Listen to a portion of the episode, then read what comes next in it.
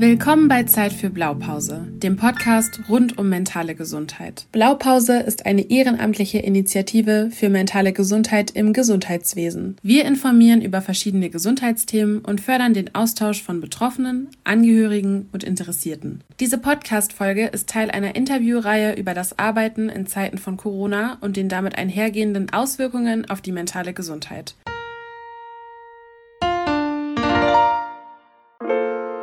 Triggerwarnung. In diesem Podcast werden sensible Inhalte rund um psychische Erkrankungen besprochen. Am Ende des Podcasts und in den Show Notes findet ihr zahlreiche Hilfsangebote. Faktencheck. Das Burnout-Syndrom kann jeden treffen und wird in der internationalen Klassifizierung für Diagnosen, dem ICD-10, als Problem mit Bezug auf Schwierigkeiten bei der Lebensbewältigung eingestuft. Es bezog sich zunächst auf den Zustand von Belastungen am Arbeitsplatz in vorwiegend helfenden Berufen. Das Burnout-Syndrom ist dabei meistens an bestimmte Lebenssituationen geknüpft. Ein Hauptsymptom ist das Gefühl einer tiefen Erschöpfung. Dazu kommen oft psychosomatische Beschwerden wie Kopfschmerzen oder Magenprobleme. Die andauernde Covid-19-Pandemie stellt vor allem den Gesundheitssektor mit einem andauernden Einsatz bis an die Grenzen der Belastbarkeit und darüber hinaus vor immense Herausforderungen. Ich bin Miriam. Und ich bin Sonja von der Lokalgruppe Blaupause Würzburg. Wir sprechen heute mit dem Burnout-Präventions- und Kriseninterventionsteam des Universitätsklinikums in Würzburg. Covid-19 ist kein kurzer Sprint, sondern ein langer Marathon, der mit einer großen psychischen Belastung für das Personal im Gesundheitswesen einhergeht. Das Zentrum für psychische Gesundheit entwickelte deshalb in Kooperation mit dem psychoonkologischen neuropsychologischen Dienst und der Beratungsstelle für Beschäftigte am UKW ein Burnout-Präventions- und Kriseninterventionskonzept. Dieses sieht beispielsweise vor, dass rund um die Uhr eine professionelle Kontaktperson zur Verfügung steht, die Unterstützung bieten und gemeinsam mit dem Beschäftigten nach Lösungen suchen kann wir sprechen heute mit Dr. Stefan Unterecker, Dr. Susanne Bult und Dr. Elisabeth Jentschke. Hallo. Hallo. Hallo. Hallo, wie schön, dass Sie heute bei uns sein können. Wie lange üben Sie denn schon Ihren Beruf aus und welche Funktion haben Sie inne? Hallo, mein Name ist Stefan Unterecker. Ich bin leitender Oberarzt am Zentrum für psychische Gesundheit und seit ca. 20 Jahren am Universitätsklinikum Würzburg beschäftigt. Ich bin die Susanne Bult. Ich leite die Beratungsstelle für Beschäftigte am Universitätsklinikum. Ich bin seit 20 Jahren Psychologin und seit acht Jahren hier am Klinikum in dieser Funktion. Ja, ich bin Elisabeth Jenschke und ich leite hier den psychoonkologischen Dienst am Comprehensive Cancer Center und die Abteilung für Neuropsychologie in der Kopfklinik. Ich bin hier seit etwa 20 Jahren. Auf einer Skala von 1 bis 10, wie viel Freude macht Ihnen Ihre Arbeit? Also ich liebe meine Arbeit und würde auch meistens bei 9 liegen. Meistens macht mir die Arbeit sehr viel Freude, also so zwischen 8 und 10 auf der 10er-Skala. Ganz interessant. Ich liege nämlich ganz ähnlich wie ihr, ohne dass wir uns abgesprochen haben. Ich meine, mein Skalenbereich liegt auch zwischen 8 und 10.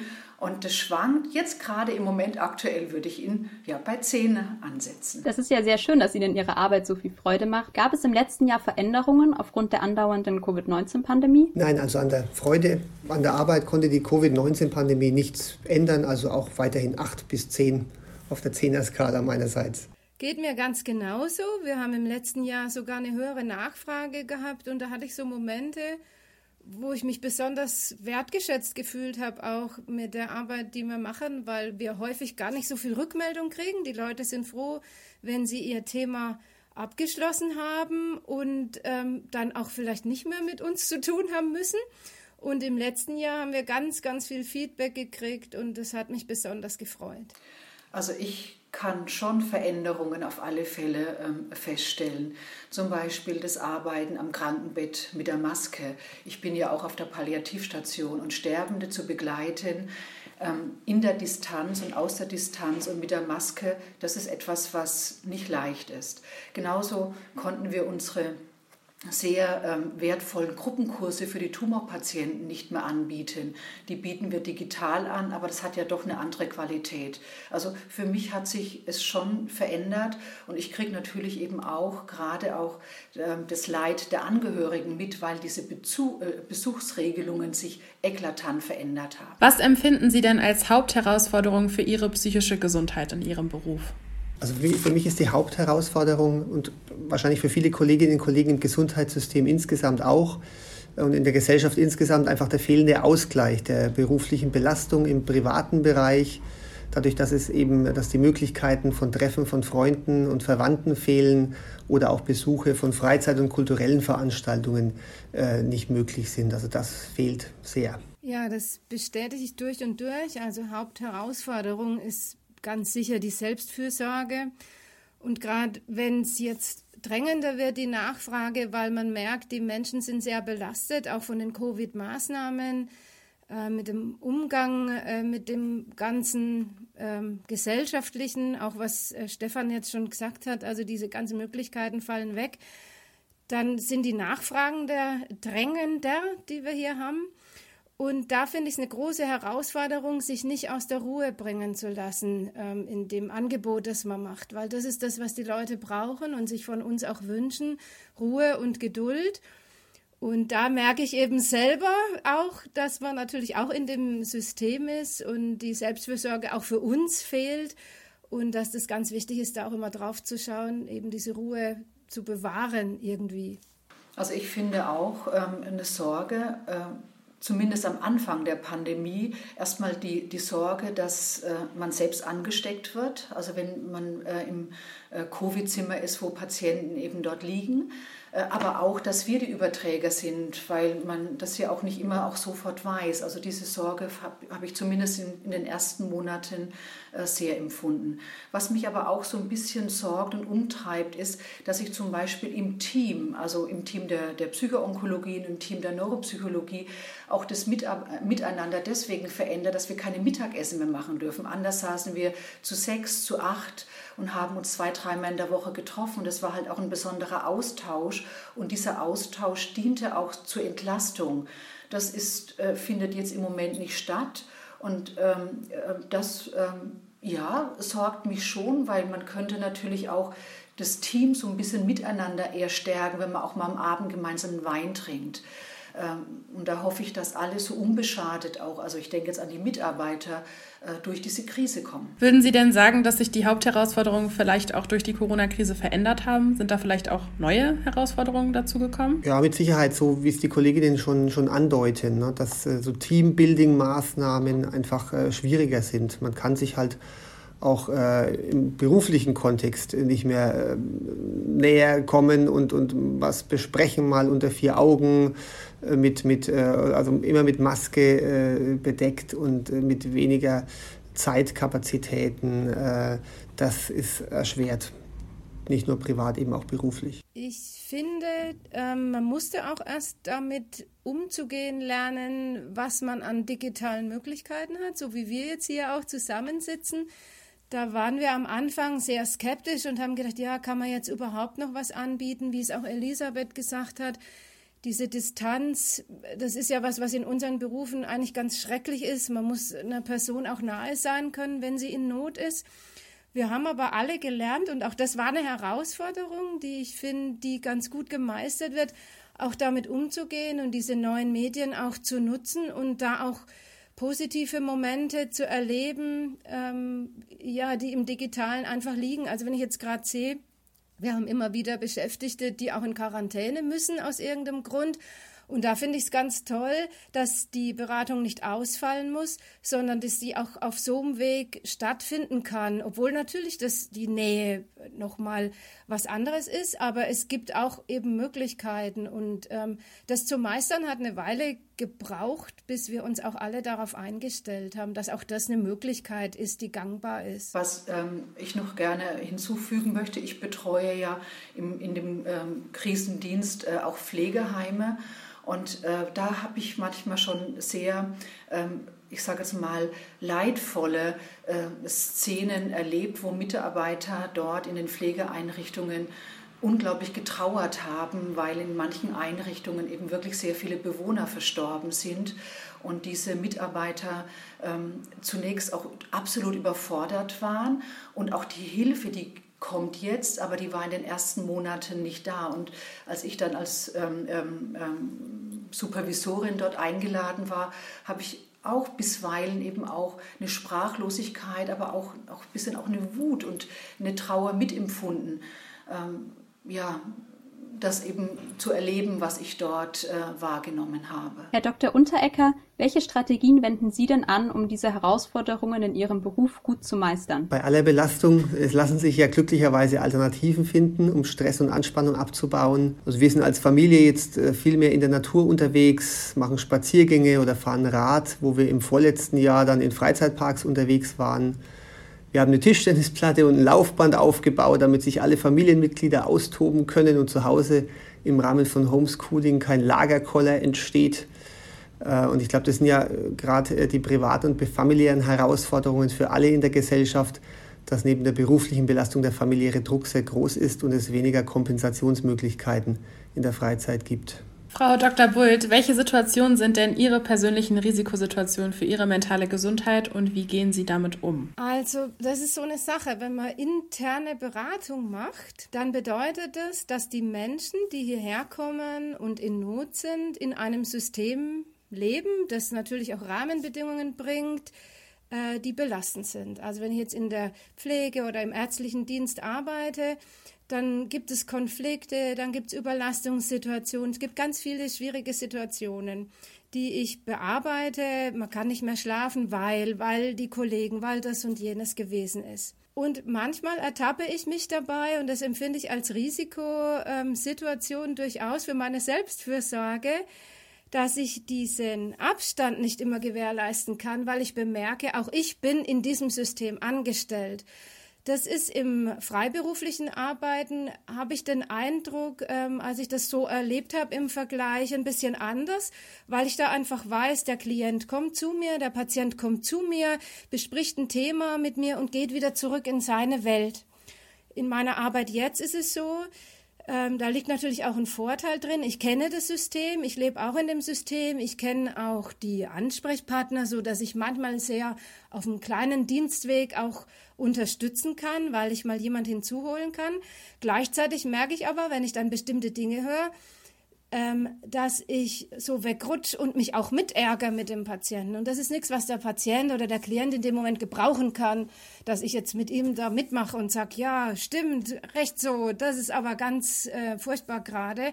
Er braucht den Abstand und er braucht die Ruhe. Und das empfinde ich manchmal, wenn ich jetzt nach Hause gehe, ähm, dass ich mich eben auch darüber ärgere, über manche Maßnahmen oder über manche ähm, Sachverhalte und diesen Abstand nicht immer anbieten kann.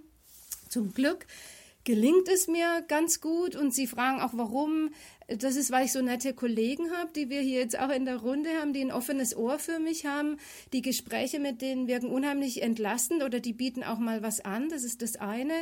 Das nächste, ich persönlich darf auch ähm, eine regelmäßige Supervision wahrnehmen. Die brauche ich auch und die holt mich auch immer wieder runter.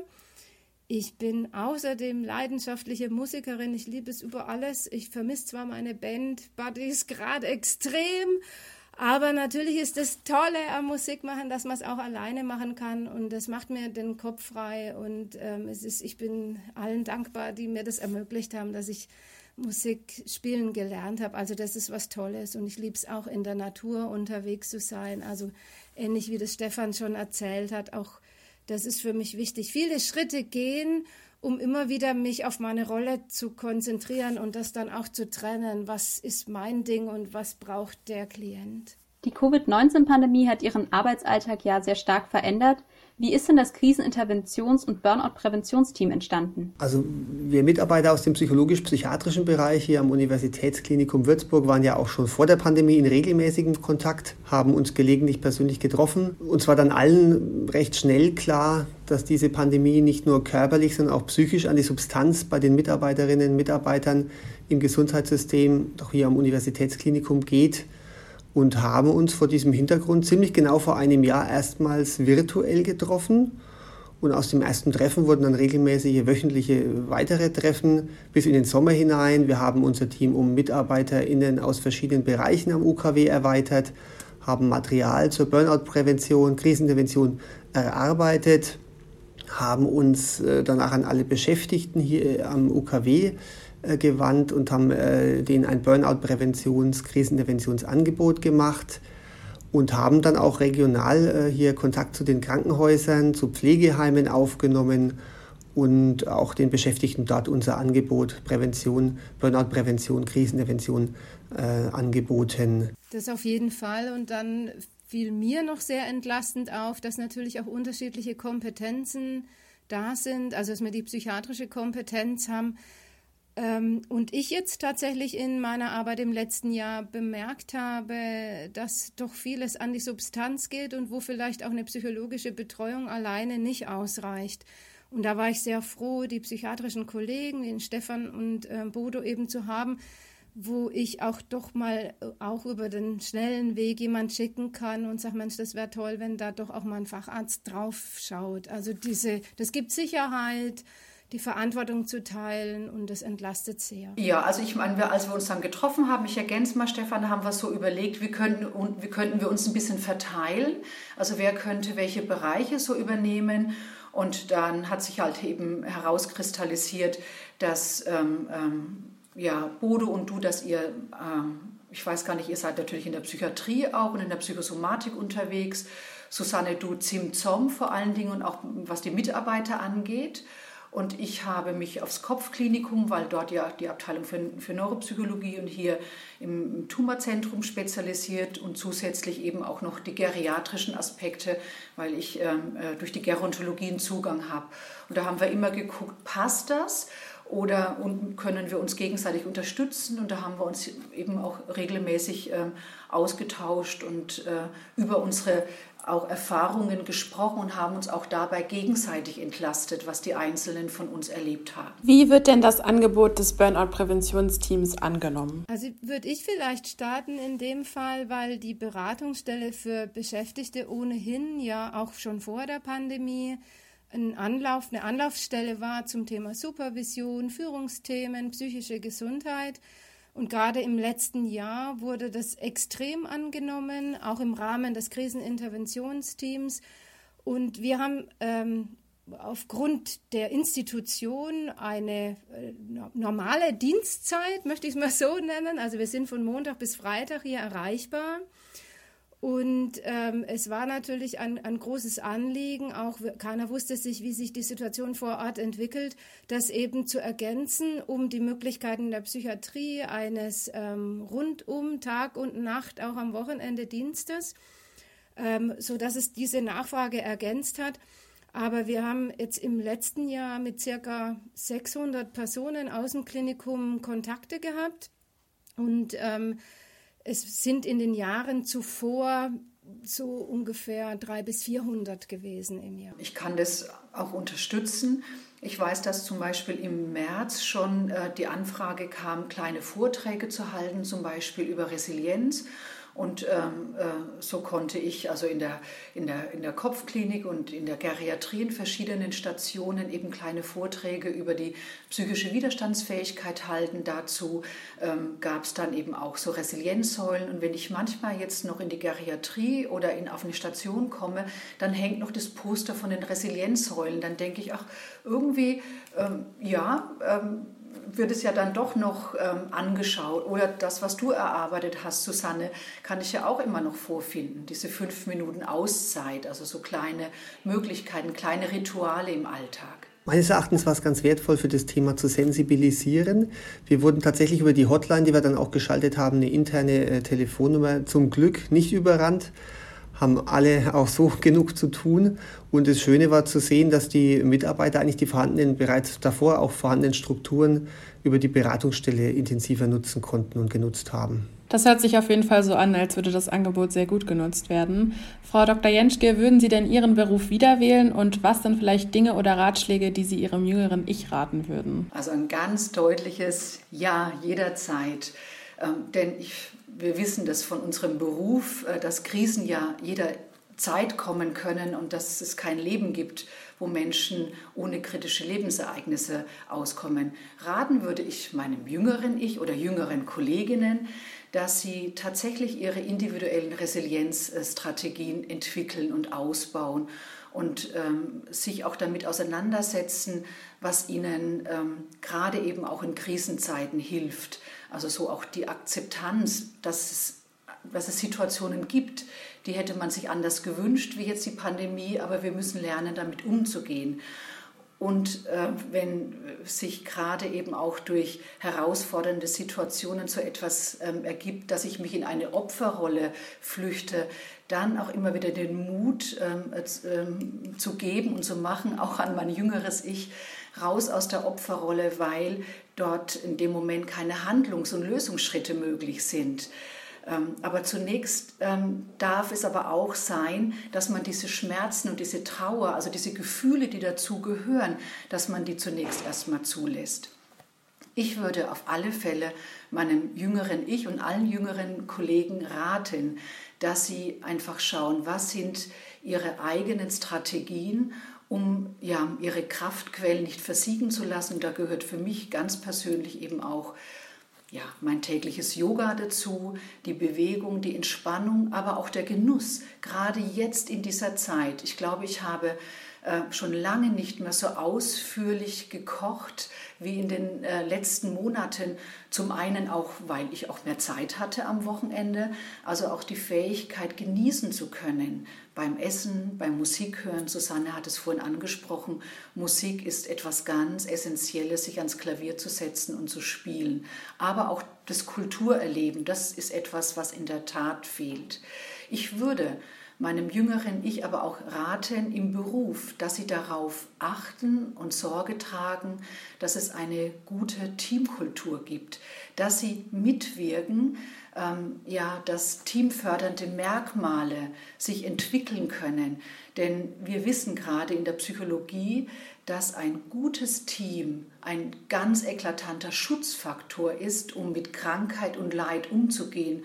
Und alle, wie wir jetzt heute das Interview mit Ihnen führen, wir haben jeden Tag Menschen, die sind krank und ähm, kommen mit unserem Leid zu uns. Und da braucht es ja, braucht es das einfach, was ich gerade erwähnt habe. Und es braucht auf alle Fälle eine Supervision. Das hat die Kollegin Susanne schon angesprochen. Das ist wichtig, weil es die Selbst- und die Gruppenreflexion fördert. Das, ich würde immer wieder raten, Arbeitgeber ähm, anzusprechen, dass Supervisionen möglich sind, weil das eben auch sehr zur äh, Psychohygiene beiträgt. Ich würde jederzeit wieder den Beruf der Psychologin, der Psychotherapeutin wählen, weil es doch schon etwas Besonderes ist, beizutragen, wenn Menschen aus dem Gleichgewicht geraten, warum auch immer, durch eine Krebserkrankung, durch eine psychiatrische Erkrankung, durch eine Suchterkrankung, dass wir unterstützen und helfen können, dass für diese Menschen wieder Lebensqualität möglich ist. Das ist für mich eine sehr sinnvolle Aufgabe. Abschließend haben wir noch eine Frage, die wir in jeder Folge stellen. Sie haben es ja auch schon erwähnt, Musik kann einen sehr positiven Einfluss auf die Stimmung haben und Stress reduzieren. Welches ist denn Ihr persönliches Anti-Stress-Lied? Also ich bin seit Beginn der Corona-Pandemie viel auf Spotify unterwegs, wenn das jetzt keine Schleichwerbung ist. Habe eigentlich erst seit der Pandemie so richtig Podcasts, auch Corona-spezifische Podcasts äh, für mich entdeckt. Ähm, Anti-Stress-Lied, ein Anti-Stress-Lied reicht ja leider nicht aus angesichts der Dauer der Pandemie. Insofern, äh, Viva la Vida von Coldplay ist immer gut. Ähm, und derzeit finde ich den Song Mr. Brightside von The Killers einfach gut, macht mir gute Laune. Also ich kann mich leider auch nicht auf einen Song beschränken. Ich habe mal so nachgedacht, es hängt so ein bisschen von meiner Stimmung ab. Und wenn ich mich jetzt irgendwie fokussieren muss und Ruhe brauche, dann würde ich ähm, Johann Sebastian Bach hören, Solo-Sonaten für Cello. Wenn ich so ein bisschen melancholische Selbstfürsorge brauche, ist es unbedingt Be More Kind von Frank Turner. Das ganze Album ist super, aber das Lied für sich genommen, das trifft so auch das, was wir brauchen, alle miteinander. Wenn ich gute Laune brauche, dann höre ich gern Wolfpack, Animal Spirits. Und wenn ich mein persönliches Elend in die Welt hinausgrölen muss, dann tue ich das aber nicht in die Welt, weil ich möchte gar niemanden beleidigen. Ich fahre aber gern Auto und schreie laut vor mich hin. Also ich singe laut vor mich mit hin. Und dann muss es feines Fischfilet komplett im Arsch sein. Und auch das trifft manchmal das, wie ich mich fühle. Und da gibt es ja zum Glück in der Musik für jede Stimmung was. Und dafür bin ich so dankbar. Also Musik ist etwas ganz Wunderbares. Das haben wir ja jetzt schon, glaube ich, gut ausgedrückt. Also ich würde auch sagen, äh, je nach Stimmung lege ich unterschiedliche Musik auf. Aber selbst wenn ich jetzt äh, plötzlich mit dem Lied konfrontiert werde, dann kann ein, ein Musikstück durchaus meine Stimmung ähm, verändern. Also ich liebe schon immer Peter Gabriel und da ist mein Lieblingssong auf alle Fälle Biko. Das ist ein Lied, das liebe ich schon 30 Jahre. Und dann natürlich Purple Rain, äh, das mag ich sehr. Und ich kann aber auch sehr, sehr gut mit Fink ähm, ja, entspannen und auch Melancholie empfinden. Ich mag natürlich eben auch Klassik und was ich auch sehr, sehr liebe, ist Song of Joy, aber nur von Miguel Rios gesungen. Und ich liebe Mercedes Sosa über alles. Und wenn sie mit Konstantin Wecker zusammen singt, ja, da bin ich in meinem Flow. Ja, vielen Dank für Ihre Musiktipps. Die Songs findet ihr dann natürlich auch wieder auf unserer Anti-Stress-Playlist. Vielen Dank, dass Sie heute Zeit für das Interview mit uns hatten. Sehr gerne. Gerne. Gerne. Vielen Dank für Ihre Zeit. Das war Zeit für Blaupause. Wir hoffen sehr, dass euch die Folge gefallen hat und freuen uns über Feedback und Themenvorschläge über unsere Social Media Kanäle. Diese findet ihr zusammen mit den in der Triggerwarnung erwähnten Hilfsangeboten und unserer Anti-Stress-Playlist in den Show Notes. Vielen Dank fürs Zuhören und bis zum nächsten Mal. Passt auf euch auf und bleibt gesund.